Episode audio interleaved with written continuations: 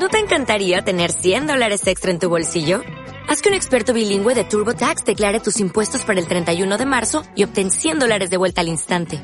Porque no importa cuáles hayan sido tus logros del año pasado, TurboTax hace que cuenten. Obtén 100 dólares de vuelta y tus impuestos con 100% de precisión. Solo con Intuit TurboTax. Debes declarar para el 31 de marzo. Crédito solo aplicable al costo de la presentación federal con TurboTax Full Service. Oferta sujeta a cambios o cancelación en cualquier momento.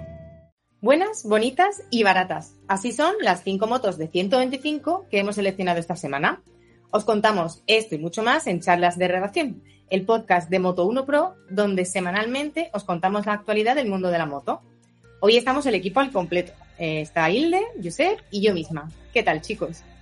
Hola, hola Marisa, hola Josep. Muy bien, aquí estamos. Bueno, pues esta semana os contaremos qué motos de 125 merecieron esa triple B buena, bonita y barata. Hablaremos de las novedades de la semana, de motos de segunda mano, de las 8 horas de Suzuka y del Gran Premio de Gran Bretaña. Arrancamos.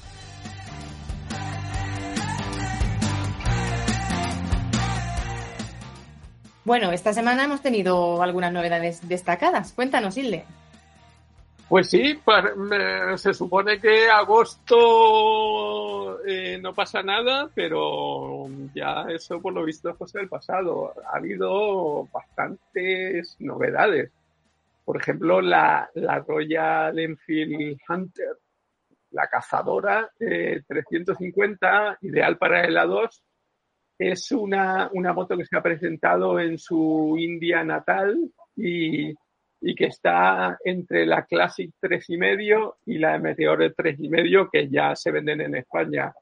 Es una, si la Classic 3,5 es retro y la Meteor es un poco custom, pues la Hunter es como eh, una moto más neutra, más ciudadana. A mí no me gusta hablar de, la estética porque es algo absolutamente eh, subjetivo, pero a, mí, a mí es una, es una moto que, me gusta. Incluso, no sé si es una fumada mía, me recuerda un poco a la Ducati Scrambler, un poco. Y después hay otras grandes novedades que nuestros compañeros de Motorcycle News, eh, de la gran publicación británica, han pillado a, a la nueva Triumph que no se sabe si es de dos y medio o 400, pero vamos, la nueva Triumph para el carné A2 que fabricará eh, Bajaj, Bajaj, no sé cómo se dice en indio, en, India, y que supondrá la, entrada de la marca británica en, las motos de pequeña cilindrada, donde ya está BMW con, con su G310 y KTM con la 390 Duque, o sea que eh, la cilindrada de 300 está que arde. Y, de, y ya con esto acabo. También en, en, India, que es un mercado donde se venden 15 millones de motos al año, pues se ha presentado una Honda CB300F refrigerada por aire, un poco eh, más eh, económica que la CB300R que tenemos aquí, también muy interesante. Oye, Hilde, parece que la, categoría de 300, 3,5, 2,5 es la que, vamos, esta semana desde luego tenemos un montón de, novedades, pero, pero ya llevamos mucho tiempo. O sea, Royal Enfield cuando el año pasado presentó la Meteor 3,5 nos sorprendió un poco, pero claramente son motos que, hombre, tiene sentido en Europa porque pues son las motos que el que se acaba de sacar el carne 2 piensa en ellas, ¿no? Motos mm, de que que no buscan el límite de los 48 caballos del, de la 2, pero que son motos sencillas, eh, ligeras y bueno, para ir por ciudad y, extra radio. Pero no sé hasta qué punto eh, fuera de Europa también parece que, tiran, ¿no? Estas motos. Sí, bueno, en, en, Asia es eh, en muchos países asiáticos, Indonesia, Filipinas, India, es una moto entre comillas grande para, para, para ese mercado pero yo creo que, son modelos globales, como tú bien dices, que para eh, el occidente es una moto pues urbana para gente principiante o gente que ya esté de vuelta como un servidor, yo sinceramente para moverme por Madrid con una 300 de estas, hay la, la Honda CB tres y medio, esta que, que, se vende en Japón y en India también, que es como así muy retro. Ah, esa moto yo la tendría en mi garaje. Y para ir a comprar el pan, incluso un fin de semana que, oye, me quiero ir a ver el mar, y me voy a Valencia, me, me tomo una paella y me vuelvo en mi tres y medio monocilíndrica.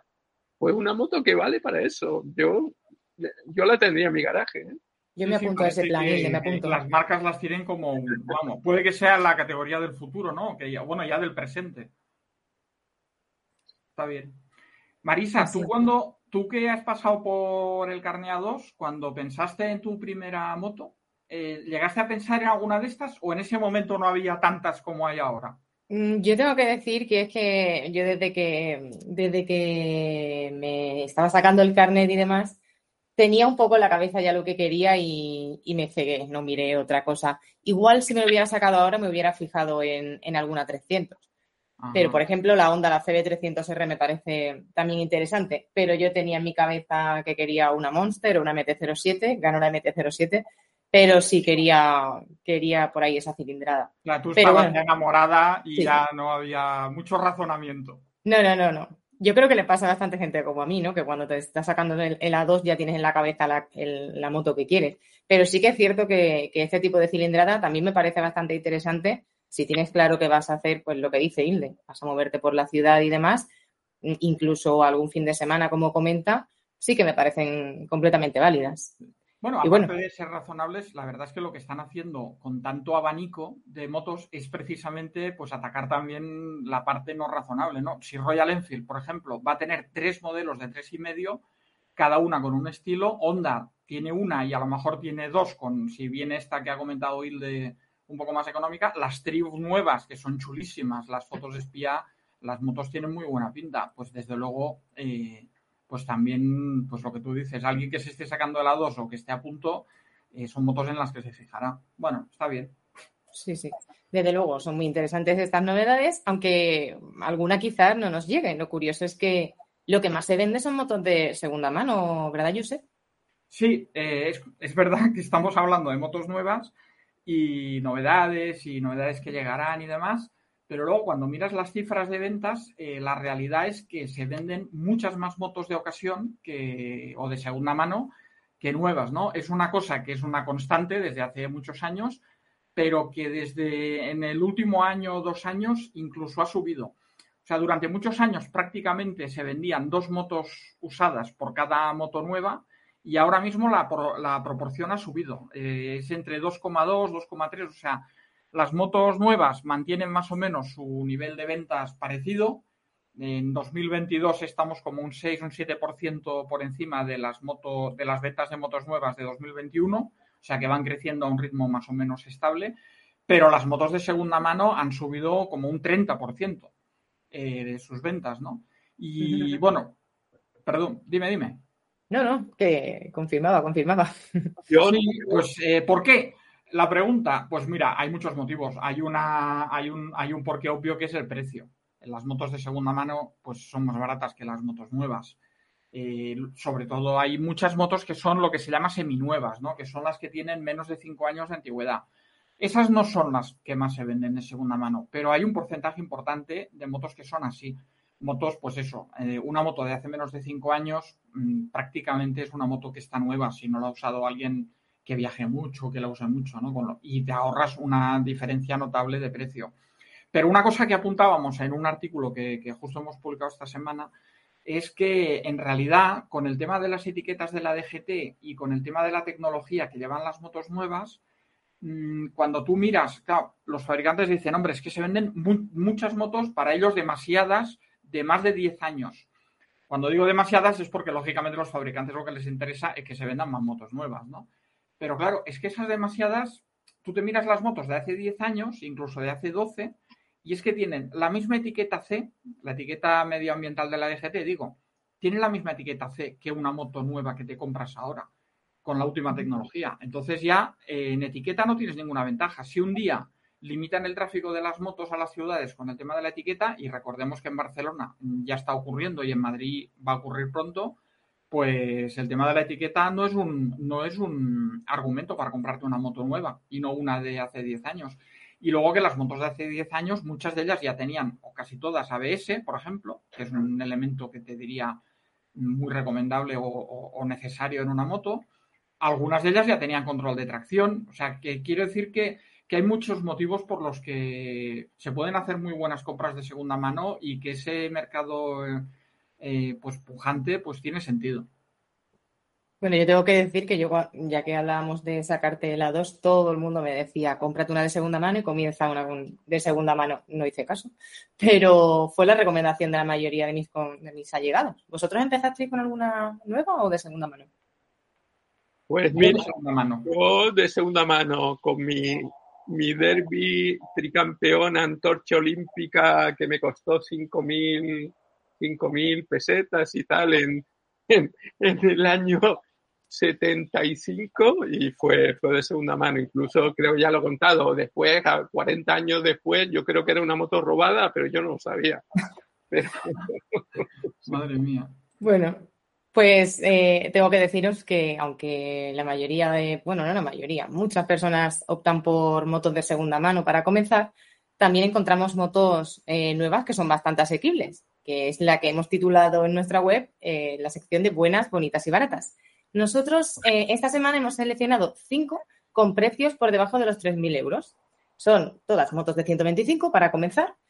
Y abrimos la lista con eh, la Honda CB 125F, que como ya os hemos adelantado, vale menos de 3.000 euros y en concreto la Honda son 2.850, que es posible que por la fiabilidad de Honda te decantes por esta opción. Pero luego también tenemos opciones muy interesantes como la Brixton Cromwell, que si te gusta la estética retro es muy bonita. La opción CBS son 2.799, mientras que la opción ABS es la más cara de esta lista porque son 2.999 euros. También puedes encontrar la Benelli BN125, que además cuenta con una promoción de seguro gratis eh, por 2.650 euros. En penúltima posición hemos seleccionado la MacBook Fan 125 Plus, que tiene un precio de 2.599 y cierra nuestra lista esta semana la Kiwi K-Lite 125, que es una moto custom que tiene un precio de 2.550 euros. Y bueno, aunque el fin de semana pasado eh, comenzamos, eh, fue el primer eh, fin de semana de agosto, muchos estáis de vacaciones, pero los pilotos han estado ahí al pie del cañón. Hubo carreras importantes tanto en Japón como en Gran Bretaña. Cuéntanos, Silde, ¿qué tal las ocho horas? Sí, bueno, yo eh, soy un enamorado de la resistencia porque estas carreras son como la vida, ocurre de todo, sonrisas, lágrimas, buenos momentos, otros no tan geniales.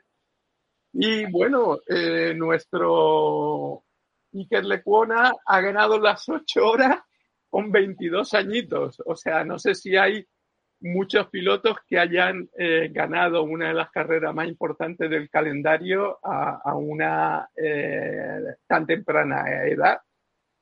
De y era la primera vez que iba, ¿no? A Suzuka. Sí, claro, claro, claro que sí. Y de hecho, Josep y yo, como se dice eh, fuera de micrófono, yo le dije, ostras, Josep, lo de la resistencia es una especialidad de pilotos veteranos, de pilotos ya maduritos, tipo Quintoli, tipo David Checa, y no me parece lo más apropiado para, para un joven de 22 años que se come el mundo y se puede comer también la primera curva. Y estoy encantado de decir que, vamos, Iker me ha dado en la boca, ha hecho un fin de semana de una madurez total Honda está encantado con él y, eh, se, ha llevado, no, no sé si él sabe con lo, con lo joven que es, lo que significa para Honda ganar la...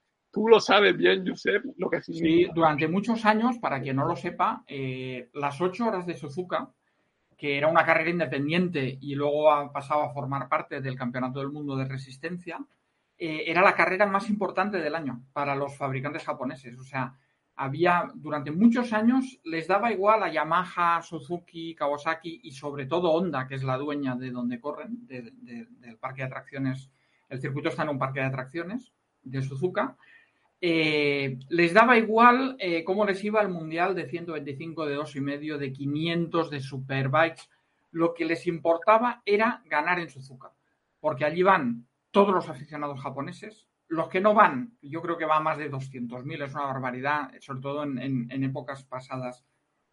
La cantidad de gente que iba se retransmite por los principales canales de allí, tiene unos, patrocinios eh, tremendos, o sea, es, es la gran carrera, ¿no? Y Honda llevaba muchos años sin ganar en su carrera, porque últimamente eh, Yamaha pues eh, se había espabilado y les había ganado varias veces, ¿no? Y para Honda, eh, recuperar la victoria eh, en las ocho horas de Suzuka, mm, vamos, yo estoy convencido que muchos dirigentes de Honda eh, se fueron de fiesta y a dormir después de las ocho horas y con el cambio horario no llegaron a ver la carrera de MotoGP de Gran Bretaña porque la verdad es que tampoco se perdieron nada. Me parece que la Honda que acabó mejor fue no sé quién fue, pero acabaría en los puntos o casi fuera de los puntos. La situación de Honda en MotoGP pues es eh, realmente triste, a la espera de que vuelva Mark, ¿no? Pero volviendo a, las ocho horas, yo creo que Iker, y lo que tú dices, es muy joven, pero Iker es un tío que tiene mucha cabeza, ¿eh? Date cuenta que en Superbikes me parece que era el único que había puntuado en todas las carreras, hasta que, la, la, última del otro día le pinchó o sea, que no acabar una carrera porque se te pinche una rueda, hoy en día realmente es raro, ¿eh? Y por eso el tío estaba tan enfadado, porque es muy constante y ha acabado alguna vez en el podio. Yo, todo esto son puntos que mm, alguien decía por ahí que KTM, eh, viendo lo bien que lo está haciendo Iker en Superbike, viendo lo que ha hecho en las ocho horas y viendo lo importante que es esto para Honda, eh, en KTM algunos se estará tirando de los pelos, decir, uy, uy, uy, que este a lo mejor vuelve y nos hace sufrir. Sí, no, la verdad que, que a mí, eh, además, no, no lo conozco personalmente, pero me parece un chaval de lo más fresco en el sentido más eh, positivo de la expresión.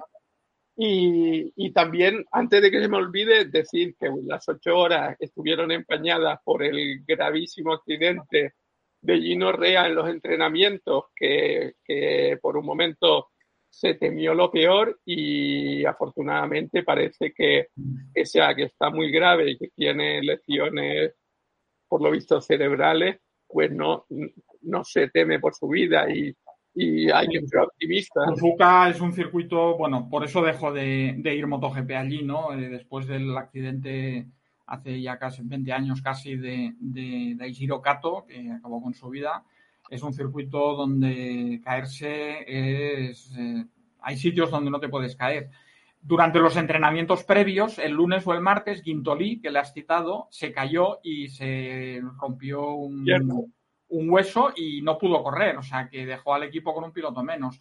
Y luego me parece que no sé si fue el viernes o el sábado, durante ya los entrenamientos cronometrados, eh, Gino Rea eh, tuvo un accidente gravísimo que en la curva donde, donde se mató Cato y claro, en la misma curva ver un accidente con un piloto inmóvil mm, te hiela la sangre. Afortunadamente, como dices, parece que, sobrevivirá, pero bueno, nos ha dejado a todos unos días sin respiración. Pues sí, bueno, pues con esta triste noticia aparcamos las ocho horas para irnos a MotoGP, que no nos olvidamos. Visitó el circuito de Silverstone, donde también pasaron cosas. ¿Qué os parecieron las carreras de este fin de semana? Pues mira, a mí me pareció una de las más bonitas de, la temporada, en una temporada que ha habido carreras eh, maravillosas, pero eh, no sé, quizás porque llevábamos 40 días sin grandes premios, sin MotoGP y Silverstone, después de todo, un poco un circuito dentro de lo que cabe a la antigua usanza, un poco como hacen también y en estos circuitos, no sé, siempre hay carreras eh, muy bonitas. A mí me, como dirían en Cataluña, me sabe mal por Johan Zarco porque el tipo llegó a Silverstone cero del mundial y nadie, todo el mundo, que si Bañaya, que si Cuartararo, que si Aleix Pargaró, y nadie habla del pobre Johan Zarco, que es campeón del mundo de Moto 2, creo que bicampeón del mundo. Sí, que no ha ganado un gran premio en MotoGP, pero que siempre está ahí y el tío estaba ahí y claro, se equivocó y, se fue al suelo, pero la verdad que, que, lo siento por él, porque creo que es un piloto que, que, que tampoco, que le falta un pequeño clic para, para estar ahí. Y después chapó también el Bastianini, que con alas, sin alas, eso es una cosa que te quería preguntar, Josep. O sea, el tío pierde un ala y le da igual y hace la remontada de, de la carrera. Y, y, de hecho, recuerdo eh, que estaban comentando en la vuelta, pues no sé, undécima, pues eh, parece que, que, ha perdido un poquito de fuelle Nea Bastianini y tal. Y el tío acaba cuarto en, en, la carrera. O sea, al final hizo una progresión bestial y, eso que le faltaba uno, lo de los alerones izquierdos, por, se tocó en la salida, no sé con quién fue. Sí, con Martín me parece. Con, con otro Ducati me pareció que se tocaba. Sí, sí.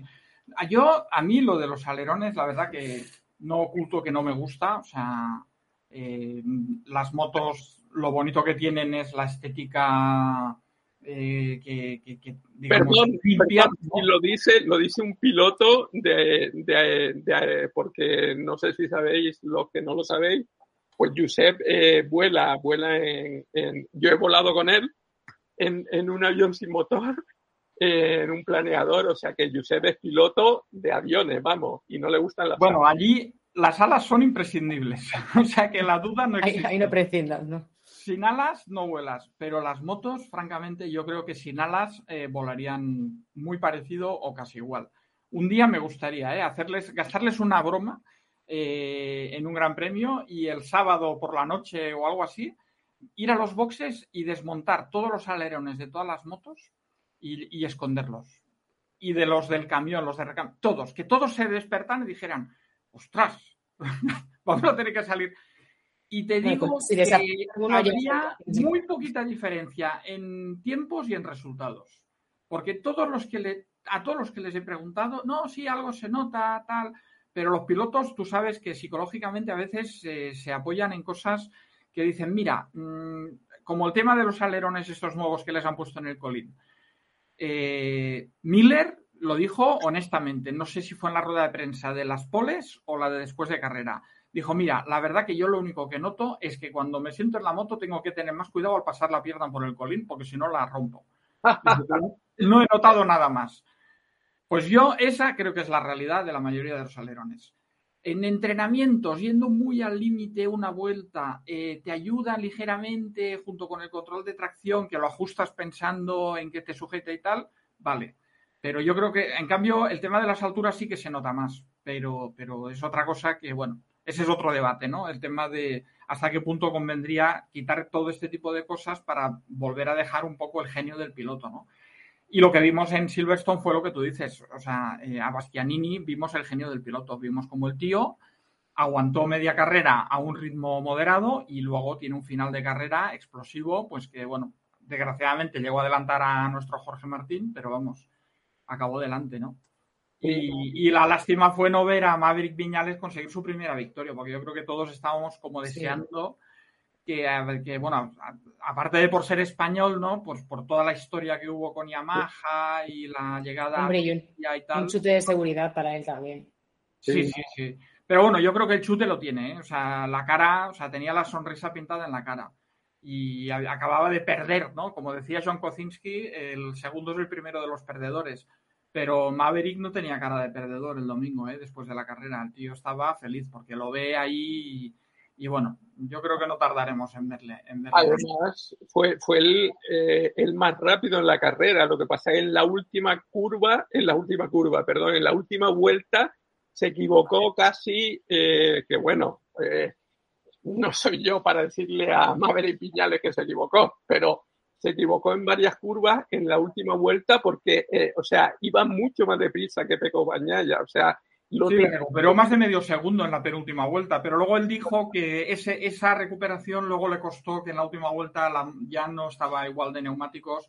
Y también hay que decir que el que va adelante muchas veces se dice, no, oh, si hubiera durado la carrera tres vueltas más, esta frase, eh, el que la dice es que no ha corrido muchas veces, porque el que va adelante sabe eh, cuántas vueltas quedan de carrera y dosifica en función de eso. Bagnaya sabía que le quedaba una vuelta y esperó ¿sabes? Y dejó que el otro se acercara y, sabía que en la última vuelta él tenía más recursos. Entonces, bueno, yo creo que fue un justo ganador y, ha puesto más emoción al campeonato, que al final es lo que a todos nos gusta. Y ya, pues para terminar hoy, vamos con el consejo de la semana. ¿Cuál es, Josep? Bueno, pues el consejo de la semana, el otro día comentaba que me tocaba pasar el ETV y que no dejéis de rehacer una revisión mínima eh, de la moto antes de ir al ETV para evitaros sorpresas lo que yo llamé sorpresas incluso ridículas, ¿no? De decir, ostras, no te funciona, se te ha fundido una bombilla de un intermitente eh, o algo así que te puedes dar cuenta en casa perfectamente antes de ir y la cambias, ¿no? Y hoy eso quería comentar sobre otra cosa que a veces suena un poco ridícula, pero que te deja tirado, que son los pinchazos. Eh, afortunadamente, y toco madera, porque siempre que hablas de pinchazos tienes que tocar mucha madera, si no, al día siguiente te toca a ti.